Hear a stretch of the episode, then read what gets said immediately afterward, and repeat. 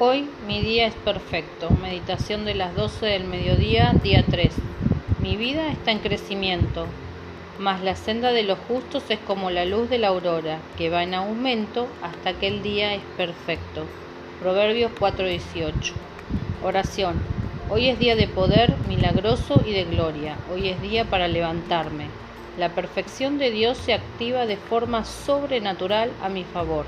Yo recibo esta palabra y la creo de todo corazón. Declaro, mis caminos son como la luz de la mañana, que se levanta hasta ver la plenitud de la claridad por la gracia divina.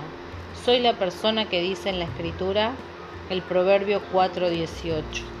Esta palabra me confirma que mis mejores tiempos han comenzado ahora.